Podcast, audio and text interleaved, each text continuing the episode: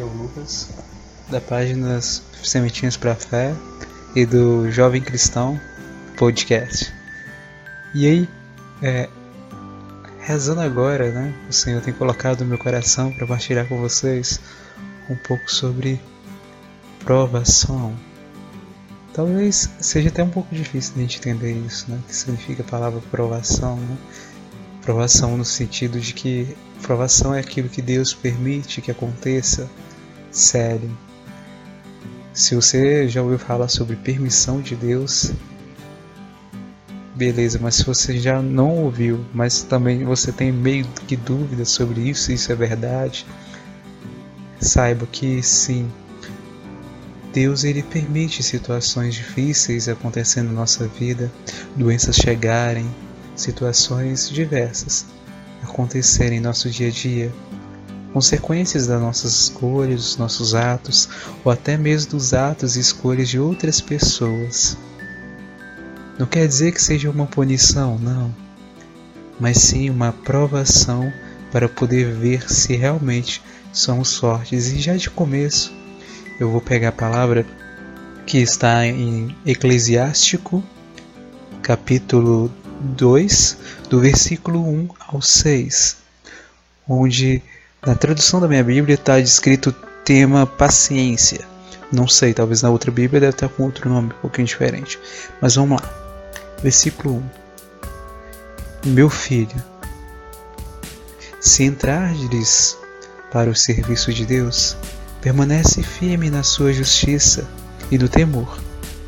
Espera a tua alma prepara a tua alma para a provação, perdão.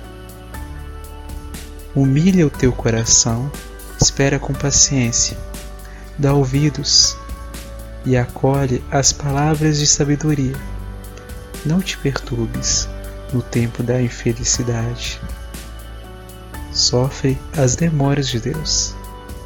Dedica-te a Deus, espera com paciência, a fim de que, no derradeiro momento, tua vida se enriqueça. Aceita tudo o que te acontecer. Na dor, permanece firme. Na humilhação, tem paciência, pois é pelo fogo que se experimenta o ouro e a prata. E os homens agradáveis a Deus pelo caminho da humilhação. Põe tua confiança em Deus e Ele te salvará. Orienta bem o teu caminho e espera nele. Conserva o temor dele até na velhice. Palavra do Senhor, graças a Deus.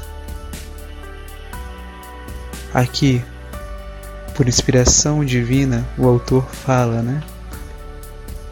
Que devemos ter paciência, confiar no Senhor, esperar nele. E o Senhor é bom, sempre bom. Todo momento Deus é bom. Deus sempre é bom. E a gente não precisa, não pode, não precisa duvidar disso. Creia, porque Deus, em Deus não há maldade. E acreditando nisso, tomando como o Senhor, acreditando que o Senhor é bom, tudo que vem dele também é bom. Né? Deus é bom o tempo todo, todo o tempo Deus é bom. E aí é necessário a gente ter essa confiança. E quando vem as provações, que são permissões da, da ação de Deus, né?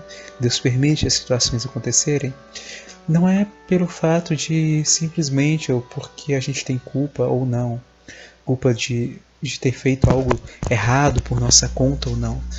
Simplesmente é um momento de necessidade da nossa confiança. Por exemplo, é, se eu não me engano, o profeta Jeremias, é, eu não me recordo exatamente qual passagem, ele dizia que falava com o Senhor,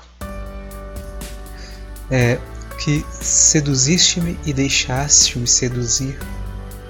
E começou a falar com o Senhor que começou a ser perseguido, as pessoas, os irmãos dele, os parentes deles começaram a olhar torto para ele, porque ele pregava a palavra do Senhor e ainda por cima falava tudo aquilo que o Senhor pedia para ser profetizado, para ser dito para aquela nação sobre seus erros, sobre seus pecados, aquilo que estava fazendo mal a si mesmo, aos outros e ao coração de Deus. E aí, nesse ponto, aquele profeta sofria por causa da provação dele, mas no final ele com a confiança ainda em Deus, ele não desanimou, pois a, a, fé que ele tem no Senhor é maior e o amor pelo Senhor é maior do que a aprovação. O que acontece é que a aprovação é simplesmente o um momento de se confirmar se realmente a gente é fiel ao Senhor ou não.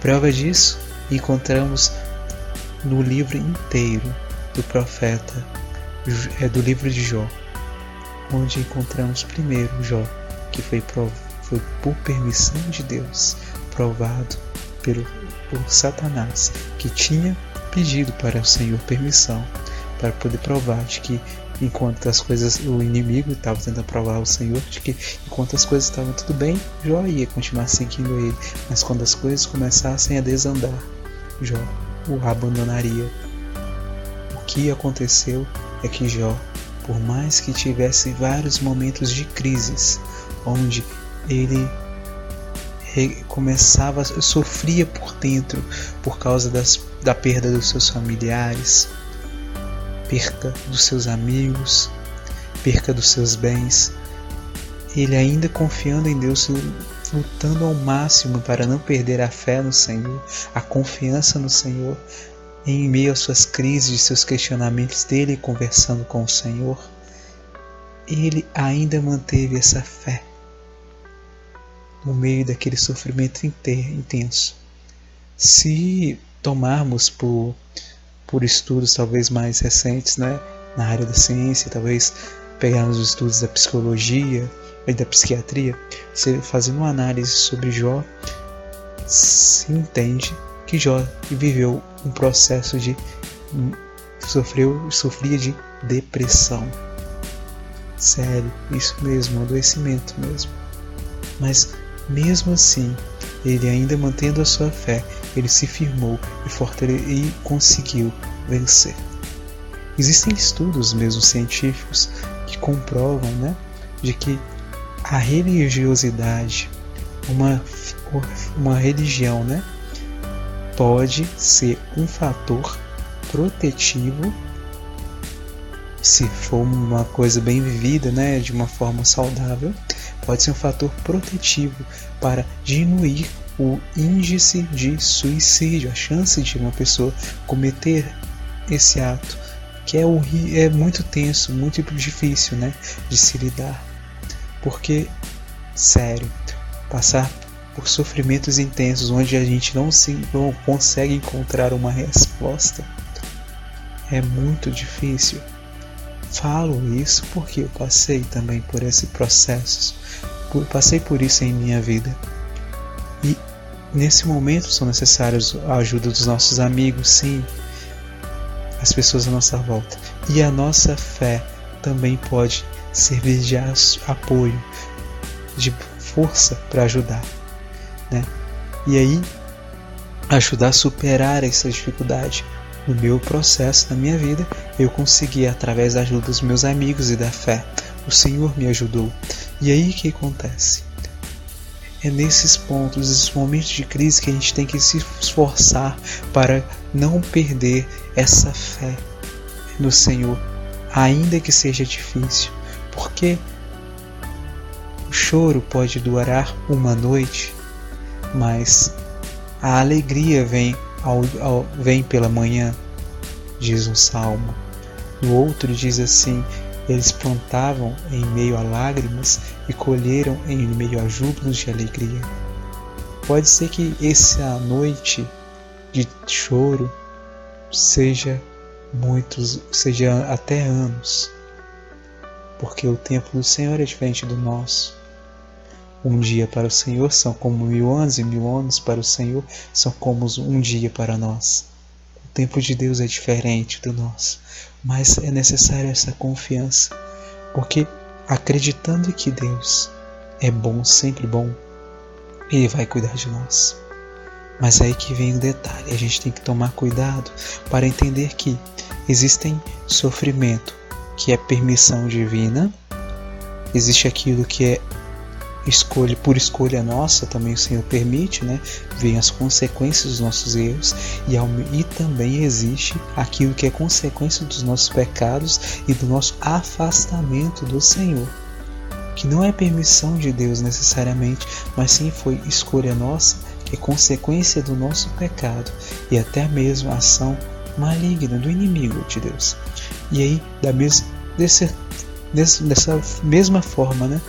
Nesses momentos é necessário a gente se voltar para o Senhor, manter essa, esse nosso coração vivo no Senhor. Se se afastou, não, não preocupar até onde, a que ponto a gente chegou. O que importar, como diz São Paulo, é prosseguir decididamente. Ou seja, se você caiu, levanta-se. São João Paulo II dizia, né, que santo não é aquele que cai, que não cai, mas aquele que, após a queda, levanta-se e avança. Sempre após a cada queda, sempre levanta. Portanto, é necessário, nessas horas, a gente manter essa firmeza. E Deus, Ele usa também de pessoas para nos ajudar. Ele pode usar de profissionais de área de saúde, pode utilizar de pessoas até mesmo que a princípio sejam ateia, ateias, ateus. Mas é porque Deus ele tudo pode. Deus é todo poderoso. Ele pode usar de vários meios para poder falar conosco e cuidar de nós. Por isso, se você está passando por uma situação como essa, procure ajuda, porque sozinho a gente pode não consegue. A ajuda divina através da nossa oração. A ajuda dos nossos irmãos, fale com seus familiares. Se você não for sentir bem acolhido, procure também um profissional da área da saúde, psicólogo, médico, né? Eles podem te ajudar nessa situação para você conseguir superar. E reze pedindo para o Senhor cuidar desse profissional que vai cuidar de você também. Vai te ajudar não sofra sozinho, você não precisa de passar por isso. Mas aí, quando vier as provações, provações são situações onde que a gente não, por todos os esforços que a gente faz, a gente não consegue superar, ou que temporariamente a gente vai ter que sofrer por aquilo, por um tempo que a gente sabe, ou por um tempo que a gente desconhece. Essas provações são para nos purificar também e purificar nesse sentido de que a gente não é santo, mas para a gente viver, conseguir chegar a ser santo como Deus é santo, é necessário passarmos por purificações, pois o próprio Senhor Jesus Cristo ele disse: o espírito está pronto, mas a carne ainda é fraca. A carne ainda não está pronta. Nesse sentido, é que a gente precisa viver isso.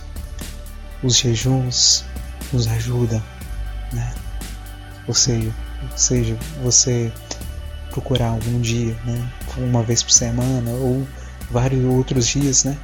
Tirar alguma coisa que você gosta muito ou que você tem muita vontade de fazer, desde que aquilo não interfira de certa forma na sua saúde, né? Seja algo algo que possa te ajudar, né? Por exemplo, se você gosta de comer carne, ficar um dia sem comer carne, ou se você tem condições físicas, ficar um tempo sem um alimento, tirar uma refeição pelo menos do, do dia e trocar. Nesse momento onde você não estiver se alimentando ou usando disso que você gosta, você procurar rezar, isso te ajudará a viver esse processo, né? A reclamação, você parar de reclamar, se esforçar para não reclamar, isso também faz parte desse processo de, de chamado, esse tipo de jejum, chamado de ascese, né? E esse processo, tudo serve para nos fortalecer e ajudar a viver nesses momentos de purificação. E aí tem aquilo que são por escolhas nossas, aquilo que a gente afasta porque a gente deseja, a gente escolhe por fazer isso. E aí lutar contra aquele desejo, por exemplo, contra até mesmo as tentações. Se você comete um. A gente sente, percebe que a gente tem cometido um pecado. E aí uma, que sempre repete aquele mesmo erro, se esforçar para poder evitar a ocasião de cair naquele erro. Por exemplo, se for o pecado for com filmes, alguns tipos de vídeo, né? algumas cenas de novela, algumas coisas assim. Se essas coisas te atrapalham na oração, te afastam de Deus, te levam a pecar, afastar-se disso também é um tipo de ascese, porque uma hora vai vir a vontade de voltar, de fazer. Mas se você segurar aquilo, você com o tempo vai conseguir vencer. E aí, trocar isso pela oração, viver o rezar no lugar. E isso vai ajudar. Mas o Senhor disse que o mais importante não é o jejum, mas sim, não é o sacrifício, mas sim a misericórdia. Quando a gente faz algo, simplesmente a gente corta algo do nosso dia a dia que nos tem feito mal, que nos tem levado a pecar, isso é bom, beleza, de certo ponto. Mas quando a gente troca isso pela oração e quando a gente estiver rezando, não rezar somente por nós, mas pelos outros, realizando certa, essa obra de caridade, a oração, ou então doar roupas que você tem sobrando Tipo assim, você tem coisas a mais, muitas coisas. Se você dividir e ajudar com a outra pessoa, doar para alguém, todo esse processo né, de ajuda, doar tempo ao outro para escutá-lo. Esse processo de caridade, toda essa ação de caridade também ajuda nesse processo. E aí, sobre os momentos de dor, é necessário a gente ter paciência para esperar porque no tempo certo de Deus aquilo acaba. Um exemplo é aquilo que eh, as pessoas a gente tem vivido e a gente não sabe né, quanto tempo que vai durar essa pandemia do coronavírus. Estou gravando esse áudio no dia 23 do 9 né, de 2020. Não sei quando que ele vai sair na mídia, mas Nesse período, por enquanto, ainda estamos em isolamento social, nesse processo, nessa etapa difícil né, do nosso mundo. E aí, isso também é um tipo de provação provação da nossa fé. E aí é nessas horas que a gente precisa buscar a Deus. Vou falar uma frase que eu mesmo já disse em alguns dos áudios anteriores.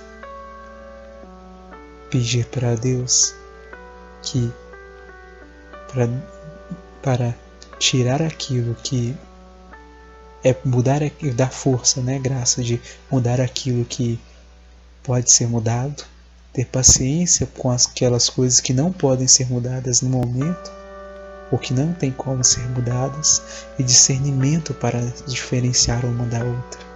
E isso é uma chave para nos ajudar a vencer essas dificuldades, né? É isso se a gente reza numa intenção e ela não vem de imediato. É necessário ter paciência para esperar. E se Deus não der aquela graça, passar um ano, passar mais tempo, é bom esperar. Pode ser, não sei, que você agora está pedindo a graça de conseguir engravidar. Ou então de conseguir um esposo, uma esposa, um namorado, uma namorada Pode ser que você está se preparando para para tentar passar numa faculdade. E aí, nessa situação, você não tem conseguido até agora, porque tem acontecido tantas coisas no seu dia a dia que tem dificuldade, dificultado isso para você. Você tem rezado nessa intenção, mas o Senhor ainda não te deu essa graça. Espere e tenha, deixe seu ouvido atento a escutar a voz do Senhor, porque quando há uma coisa não é para o nosso bem, o Senhor ele vai dizer, mas às vezes pode ser que a graça demorando a chegar, porque o Senhor está te preparando para se tornar uma pessoa melhor, uma mãe melhor para quando vier esse filho, um pai melhor para quando vier esse filho, um namorado melhor para essa namorada, uma namorada melhor para esse namorado, um esposo melhor, uma esposa melhor. É necessário viver esse processo. Os processos são muito importantes. Por isso, o conselho é não se preocupar tanto com o futuro.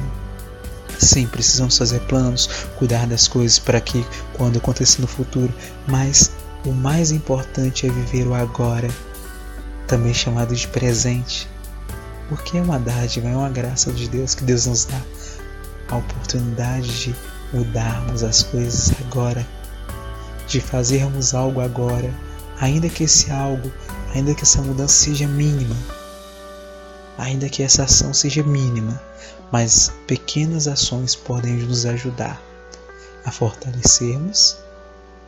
E aí é necessário a gente rezar e confiar no Senhor. E aí, hoje, eu vou colocar uma canção que tem ficado muito forte no meu coração. E aí, após essa canção, reze o seu tempo, do seu jeito. E aí, já vou me despedindo. Eu agradeço pela sua atenção, que Deus abençoe muito você, sua família, todas as pessoas à sua volta. Fique na paz, irmãos e irmãs. Até mais que Deus acompanhe vocês. Valeu, hein? Tchau. Deus é Deus. Não importa a circunstância, Ele sempre Deus. Minha fé não está firmada nas coisas que podes fazer.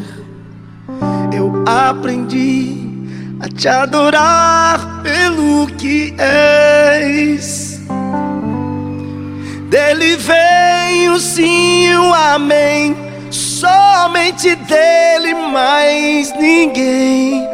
A Deus seja o louvor.